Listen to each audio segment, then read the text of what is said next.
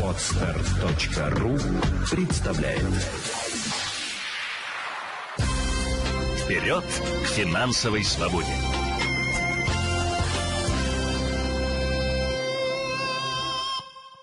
Здравствуйте, с вами Елена Феоктистова, ваш юрист и финансовый консультант.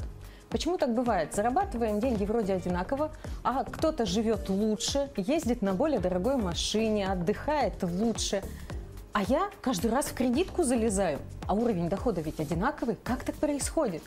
Все очень просто. Наверное, ваш сосед или знакомый знает принцип инвестора. Расскажу о нем прямо сейчас.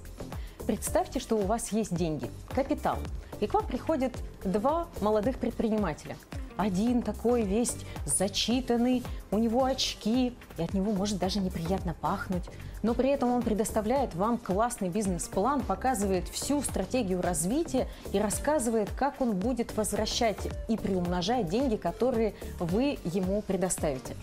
А второй инвестор, возможно, предприниматель, возможно, даже противоположного пола и невероятно привлекателен. Общается, чувство юмора потрясающие. Вам так легко и вам так хочется разговаривать и продолжать беседу.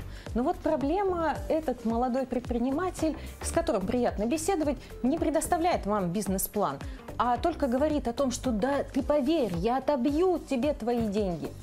Так вот, любой разумный инвестор, прежде чем вкладывать деньги в того или иного предпринимателя, будет смотреть на цифры. И, конечно, он отдаст предпочтение тому, кто умеет распоряжаться деньгами, кто предоставил расчет. Даже если этот человек неприятен в общении, бизнесмен и инвестор в первую очередь думает о том, чтобы сохранить деньги и приумножить. А уже на прибыли от дохода можно будет пригласить в ресторан того, кто вам понравился также и в расходах. Прежде чем тратиться на какую-то вещь или покупку, оцените, сколько эмоций она вам принесет. Будьте инвестором в этих вопросах. Пришли в магазин, смотрите на какую-то понравившуюся вещь.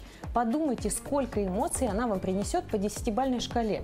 Если на уровне 5, тогда отложите эту покупку до следующего дня, а лучше на неделю и вернитесь через неделю и оцените, нравится вам эта вещь так же сильно, как вчера или позавчера. Если нет, тогда и не нужно было на нее тратить. Помните, деньги есть всегда, главное разумно ими распоряжаться. Вперед к финансовой свободе!